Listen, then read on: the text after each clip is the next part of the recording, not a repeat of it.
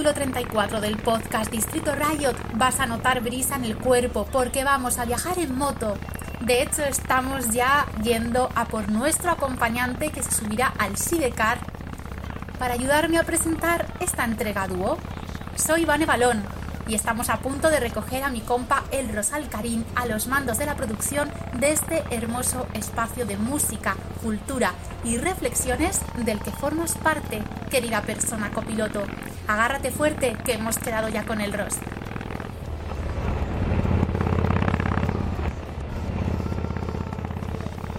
Buenas, compa, venga, que tenemos que empezar la ruta musical conjunta. ¡Qué emoción de viaje contigo aquí a nuestro lado! Muy buenas, Vane. Gracias por recogerme. Espera, que me subo al sidecar.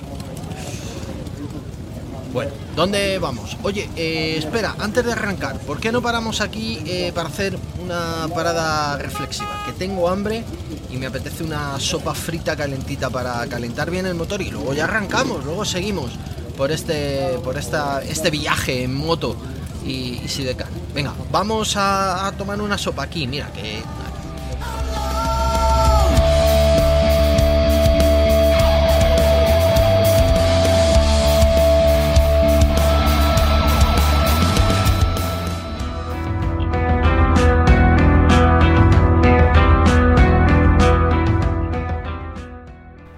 de nuestra vida muchas veces nos encontramos con piedras por el camino que son obstáculos de los que aprendemos y también nos ubican en las personas que somos ahora. Quiero compartir contigo un episodio de mi infancia que me marcó, que a fecha de hoy lo sigue haciendo y que abrirla para mí supone también dar un paso adelante en ese proceso de sanación. El fideo de opinión se titula Tengo fobia social, cicatrices de infancia. Te voy a leer extractos, pero tienes el texto al completo en el blog personal Sopa Frita en mi cabeza que encuentras en www.sopafritaenmicabeza.com. De fondo estás escuchando la pieza que sugiero pertenece a la banda Audiolepsia y es un corte instrumental en clave post-rock titulada Stigma. Tengo fobia social, cicatrices de infancia.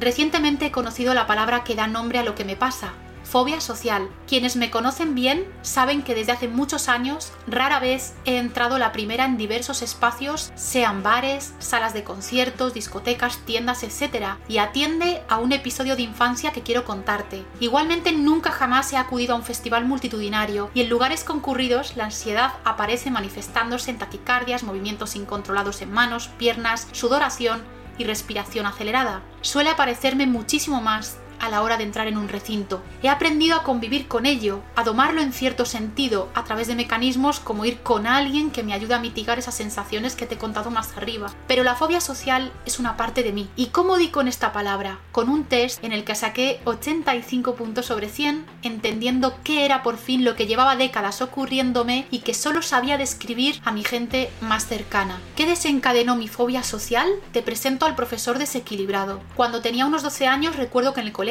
me mandaron junto a otros compañeros y compañeras a repartir unas revistas pertenecientes a una ONG que recaudaba dinero allí. Cada año se iba de clase en clase dejando el número exacto de revistas por aula que nos indicaba el cura del colegio. Uno de esos repartos que me tocó me pasó factura hasta hoy. Llamé a la puerta como había hecho en otras clases, me abrieron, era un aula correspondiente a gente de dos o tres años más que yo. La cara de la persona que abrió la puerta la recuerdo seria, mirando de reojo a aquel profesor de matemáticas que por cierto dos años después sufrí durante un curso y comprobé que efectivamente era un desequilibrado impredecible que tenía a todo el mundo atemorizado. Quien me abrió la puerta de clase de mayores me susurró un tranquila que realmente no supe ubicar de primeras. Hola, vengo a traer las revistas, dije tímidamente como las otras veces. Señorita, salga y vuelva a entrar gritó aquella persona entrada en años con cara desencajada. Me cerró la puerta, quien me la había abierto, y de nuevo volví a llamar mientras miraba a mi compañero de reparto que se llamaba Fabio. Sin decirnos nada nos encogimos de hombros desubicados, no entendíamos bien qué ocurría, pero volví a llamar. Me abrió la puerta la misma persona y aquel profesor me volvió a decir lo mismo. Tuve que salir fuera, cerrar la puerta, volver a llamar y en esa tercera vez me respondió el profesor aquel. ¿Cómo se llama, señorita? Debí inventarme un nombre, pero como siempre he sido bastante confiada, inocente, di mi nombre verdadero. Bien, Vanessa, ¿a usted cómo le han educado en casa? Me preguntó en tono seco. Pues bien, supongo, no sé a qué se refiere, respondí extrañada. No, a usted no le han enseñado cómo entrar a un sitio. Replicó con un risa irónica. No puede decir, hola, vengo a traer, sin que se le haya preguntado antes. Por eso te he dado hasta tres oportunidades, pero tú nada, eres un caso perdido. Me respondió el muy sinvergüenza. Toda la clase tenía sus ojos clavados en mí, partiéndose de risa mientras yo me debí poner roja como un tomate con los ojos llorosos ante aquella reprimenda. Me encontraba en el encerado de aquella clase. Deja las revistas y márchese de mi vista. Vamos, venís ahora sin una pizca de educación. Vaya juventud, Vanessa.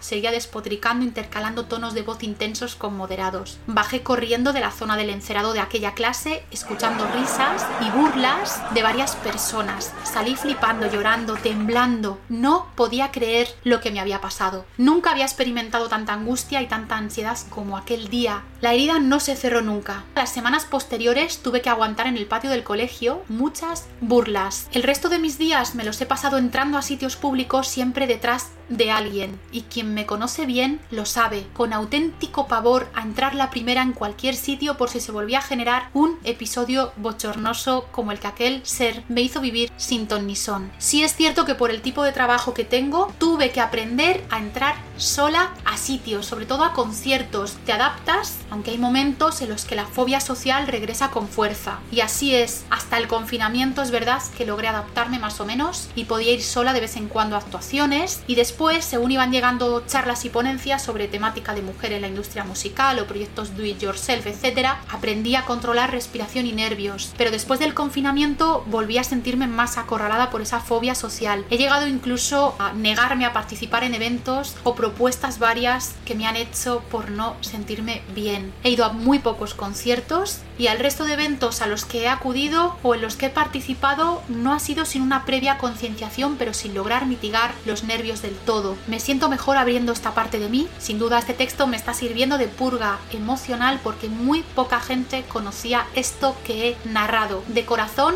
espero que también te sirva si estás escuchando esto o si lo lees en el blog Sopa Frita en mi cabeza y si te ocurre algo similar que entiendas que lo principal es ánimo respira profundo y no permitas que esa sensación se apodere de ti. Yo sigo trabajando en sanar esta cicatriz y espero que tú también lo hagas.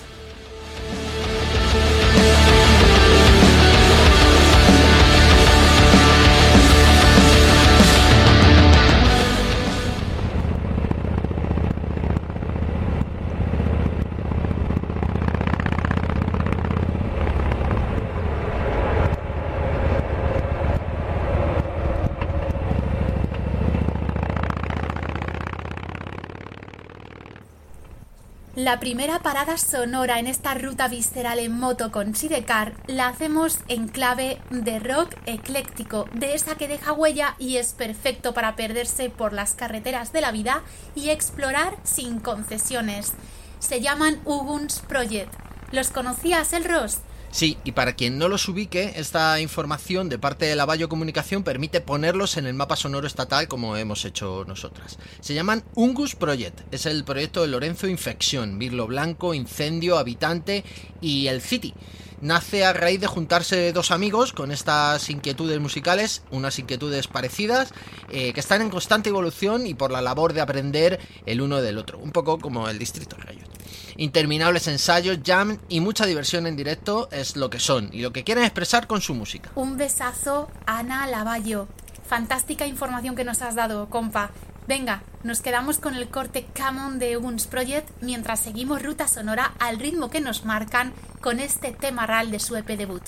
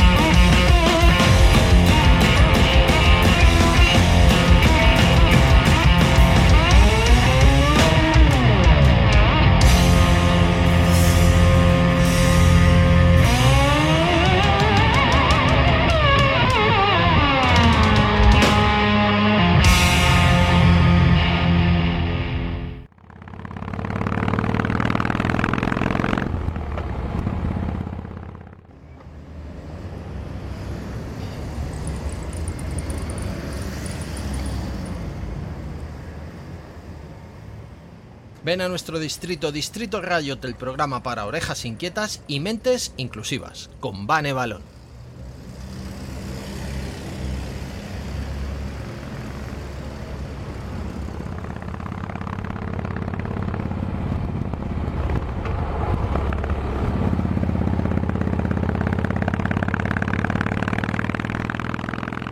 Mira, mira quién está ahí, Vane. Llega el momento del metal explosivo, ¿no? ¿Les paramos? Sí, son One Second Face, maquinaria enérgica de metal con aportes progresivos, ornamentos de slut imbatible y gent. Desde luego desprenden un magnetismo contemporáneo excepcional. Qué emoción que estén aquí con nosotras, Elros. Encima tienen nuevo material recién publicado este mes de septiembre, ¿verdad? Exacto, y nada mejor que poder escuchar una muestra para amenizar esta ruta musical en moto con Sidecar que estamos haciendo aquí en Podcast Distrito Riot. Pega orejas que One Second Face tienen algo importante que decirte, querida persona copiloto que nos estás escuchando.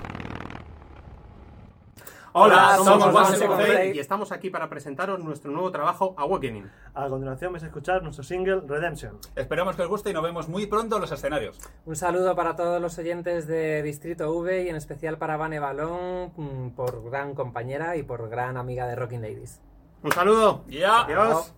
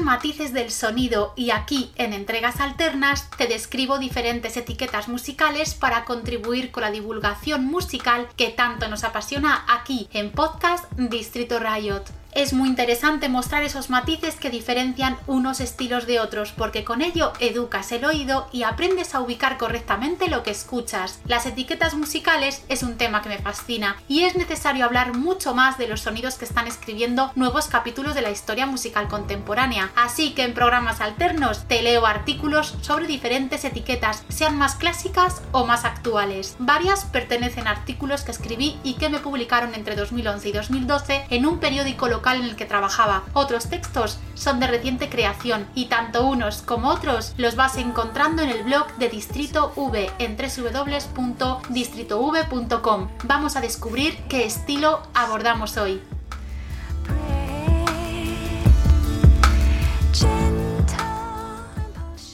Tú, el Rosillo, estamos haciendo una ruta musical en moto con Sidecar. ¿Qué te parece si ahora aquí en Matices del Sonido abordamos el estilo trip hop que fue acuñado así por un periodista haciendo alusión a que escuchar ese estilo musical dijo que era como hacer un viaje sonoro. En noviembre del 2011 se publicó un artículo sobre trip hop en la columna Aquí se escucha del periódico local aquí en Valladolid en el que trabajaba por aquel entonces. Te voy a leer varias partes. Iniciamos nuestro camino explicativo desde el momento en que la ola hip hop de Estados Unidos llega a Reino Unido e invade la escena musical inglesa de forma clara y contundente. A mediados de los 80 nace inconscientemente el ahora denominado sonido trip hop. Todo cambio tiene un comienzo progresivo.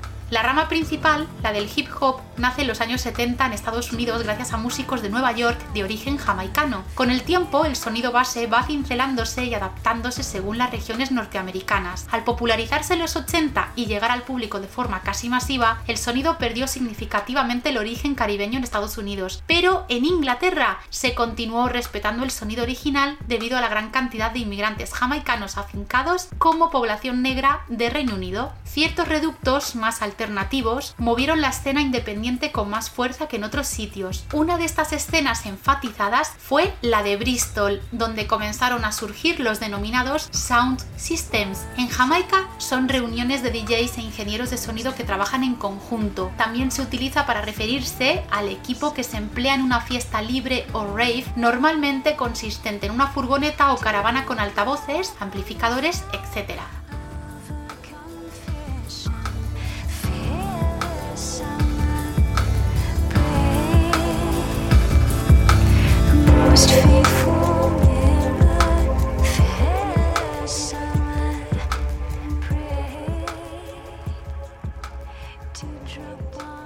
En Bristol facilitaban música en las reuniones espontáneas dentro de escenarios públicos y comúnmente desarrolladas en las zonas más pobres de la ciudad. Los encargados de pinchar la música utilizaban tempos lentos y relajados, down tempo, incluyendo interesantes beats de batería. Una de las agrupaciones musicales de la ciudad dentro de estas sound systems era Wild Bunch y comenzó a desarrollar el particular sonido de Bristol íntimamente ligado al nacimiento del trip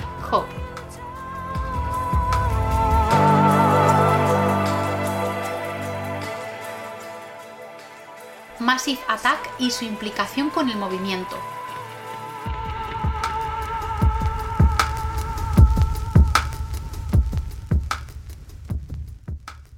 Wild Bunch firmó un contrato con una discográfica a finales de los 80. Todo esto derivó en el grupo Massive Attack, formado principalmente por 3D, Mushroom y Daddy G, con contribuciones significativas de Tricky Kite y Hooper en la producción, así como un número rotatorio de vocalistas. En el año 91 sacan su primer trabajo, Blue Lines, considerado como la primera manifestación diferenciada de hip hop puramente británico. No encontrando bien una definición musical específica para ese sonido, queda en el aire cómo denominarlo. En el año 94 sacaron el segundo disco llamado Protection. Ese mismo año, el periodista Andy Pemberton publicó en un artículo que escuchar ese tipo de hip hop era como hacer un viaje. En inglés, viaje es trip e hizo un juego de palabras en el texto para denominar a ese estilo como música trip hop. Sin darse cuenta, bautizó al nuevo estilo musical.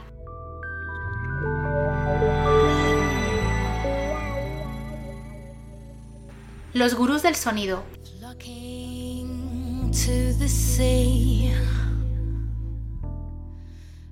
Quizá atribuir la autoría de una nueva creación más directamente a unos grupos que a otros es síntoma de que aportaron más los señalados para moldear el género o subgénero que otras formaciones de la época. La innovación en el sonido en ese claro camino hacia la diferenciación absoluta de lo ya conocido, lleva en todas las ocasiones a mitificar más a los grupos que reniegan de su estrecha vinculación con las bases principales del nuevo formato. Esto es lo que pasó en cierto grado también con Portishead, otra formación incluida entre los precursores y líderes del nuevo género. Este trío encabezado por la cantante Beth Gibbons, junto a los manipuladores sonoros Jeff Barrow y Adrian Utley, tenían influencias de grupos de los 60 y 70. Este matiz fueron puntos diferenciadores respecto a más Pero ambos guardaban una esencia en las composiciones que los convirtieron en protagonistas indiscutibles y con un papel único en cuanto a la aportación más que remarcada respecto al nacimiento y desarrollo del trip hop como género diferenciado del padre hip hop. Otros grupos conocidos y vinculados al trip hop son Everything But the Girl, Gorillaz, Moloko, Morchiva o The Prodigy.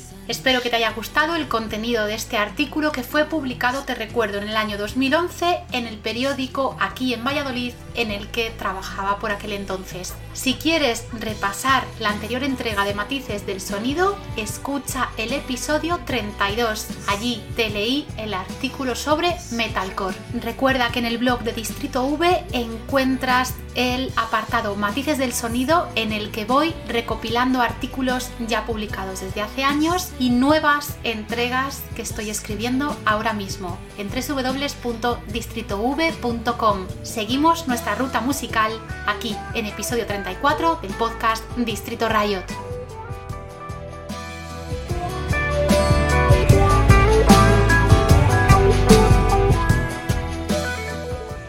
Has escuchado Teardrop de Massive Attack y The Sea de Morchiva.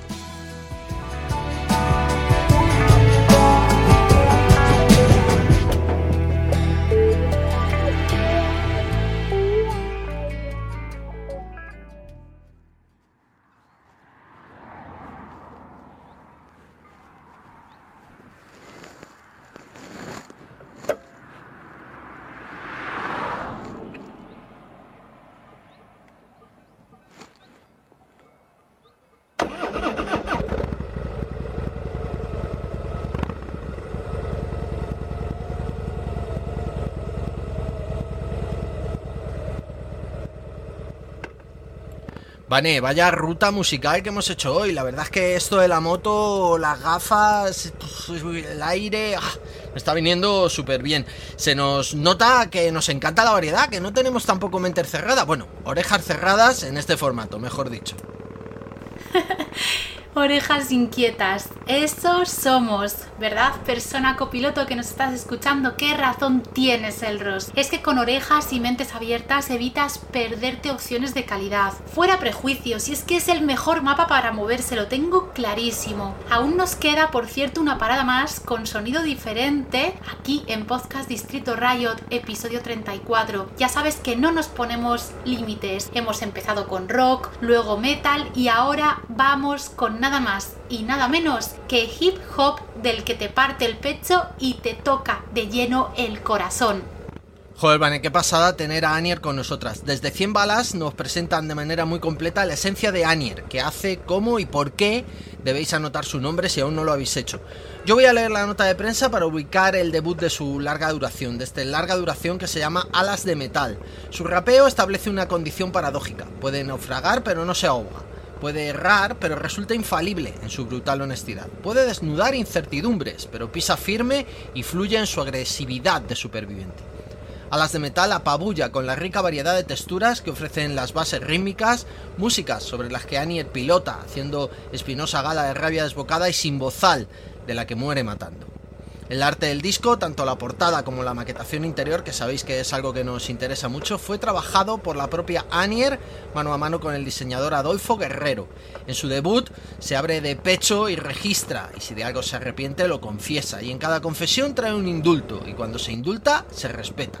Y por saber respetarse no se calla, ni la rabia, ni la pena, ni la queja, en un rapeo incandescente que con alas de metal vuela.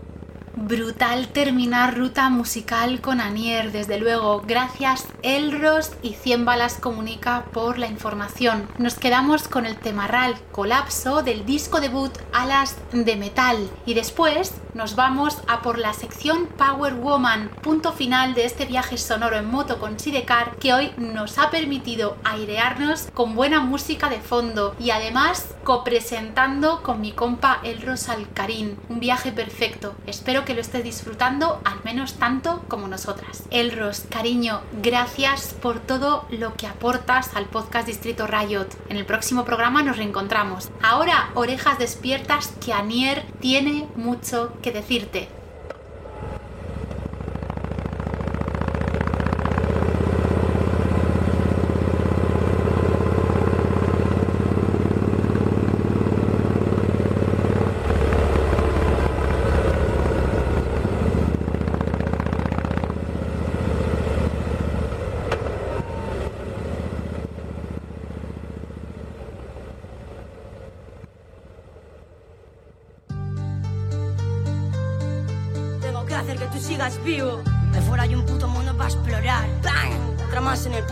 Esto es un delito. ¡Eh! De fuera hay un puto mundo. Abre los ojos y despierta. Matas o mueres por el camino. Vives de borrego de delirio. Nos tienen engañados con el bozal y la gente por la calle se lo pone tan normal. Apaga la puta tele, esa máquina no es genial. Ahí fuera hay un puto mundo para explorar. Te hablo de algo espiritual, no me creo nada de vuestra energía. Me han intoxicado con chorradas y mentiras. Matan a las taras, parchean las averías. Yo no fui una abeja negra, fui una abeja enfurecida que jamás sigue el rebaño. Paso de vivir en vuestro engaño. Mira el tiempo, te roban los años. Ya vives sin sueños, no sirve de nada subir peldaños. Si te mueres solo en el intento, lucha y ves al tanto. Disfruta del tiempo y hazlo lento. Dentro de mi tarro, miel pa' un asno. No sé lo que tengo, somos más capaces, sé lo que hablo. He visto en mis ojos un infierno. Y era por la sociedad me estaba haciendo daño. Tú fuiste pequeño, tienes traumas frutos del antaño. Crecerás con ellos, nadie va a salvarte sin humano. Salta de la barca y suelta el remo. Nada con toda tu fuerza, busca un sitio bien lejano. Ahí fuera hay monstruos que matan por dentro. No hay un sitio fijo para el encanto. Siempre hay un malo para cada cuento. Así que no te creas nada de nada. Que nos tienen engañados. Y acabas en un loquero colocado. Siempre sin saber qué te ha pasado. Así que no te creas nada. En un loquero colocado. Ese virus era intencionado. Mira, yo no estoy en venta, que me alimenta. Aparte de malas noticias y facturas entre tu cobro y mi deuda. Aparte de un mundo que me revienta. Que hace que no me quede esperanza y que mi danza rompa en quiebra. Casi no respiro, pero vengo y canto lo que escribo. Tengo que hacer que tú sigas vivo. Porque tengo a más de una que si yo me mato, tengo claro que también buscan pistola para un tiro. Y ¡bam! Otra más en el registro. Incremento en tasa de suicidio. Esto es un delito. Matas o mueres por el camino. Vives de borrego de delirio. Te han cerrado el negocio. Te han puesto barrotes en tu Mira el cielo y dime qué le pasa. Hay una tormenta que no cesa. Un caparazón que te colapsa. A mí ese bozal me sabe a mierda. No te creas nada nada. Que nos tienen engañados. Te acabas en un loquero colocado. Siempre sin saber qué te ha pasado. No te creas nada. Que nos tienen engañados. Te acabas en un loquero colocado. Ese virus era intencionado. Nos tienen engañados con el bozal. Y la gente por la calle se lo pone tan normal. No quiero este mundo, te hablo de algo espiritual. Apaga la puta tele, esa máquina no es genial.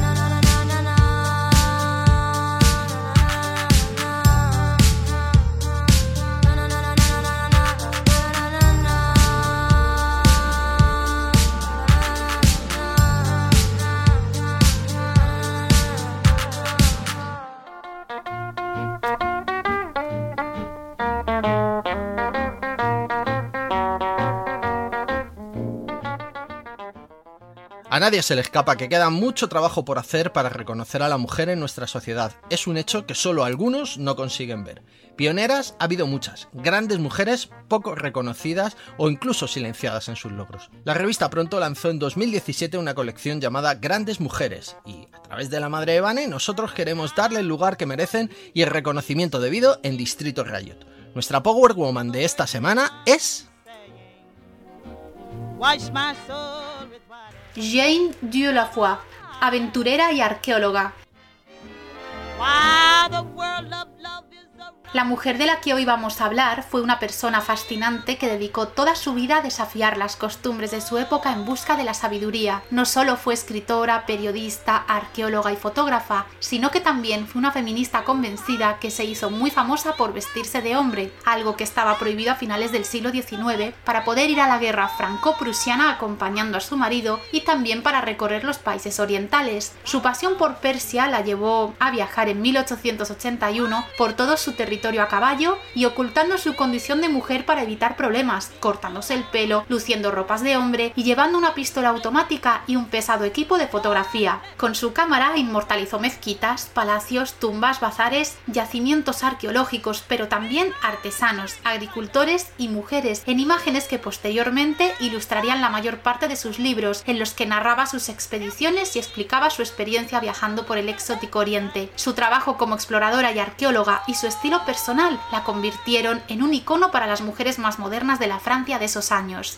Admirada y respetada, de aquellas misiones, Jeanne Dieulafoy regresó a su país con 300 cajas repletas de tesoros que fueron a parar al Museo del Louvre, donde hay varias salas con su nombre, por lo que recibió la Legión de Honor y una autorización especial para poder vestirse de hombre en su vida cotidiana. A partir de 1890 se centró en su carrera como escritora de novelas y libros de viajes, así como de articulista y conferenciante experta en historia, arte, geografía y arqueología, un quehacer que compaginó con sus viajes por Inglaterra, Bélgica, Holanda, Alemania, Italia, Portugal y España. Con todo este bagaje, se ganó la admiración y el respeto de muchos colegas hasta el punto de que el diario The New York Times la describió como la mujer más notable de Francia y quizás de toda Europa en su obituario en mayo de 1916. Jane, gracias por toda tu aportación. Por eso formas parte de este Power Woman aquí en podcast Distrito Riot, por ser una Quijote de tu época.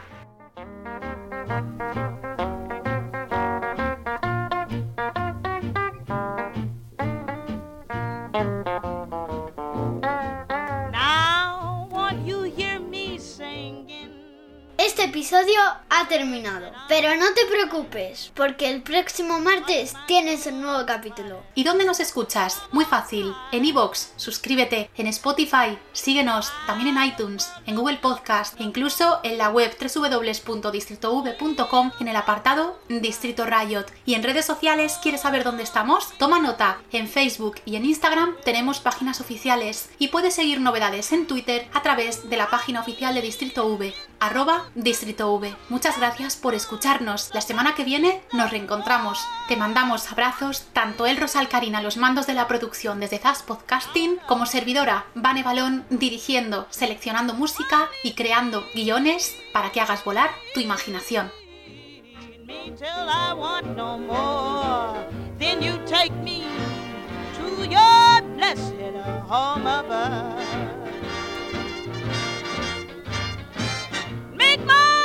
any brighter.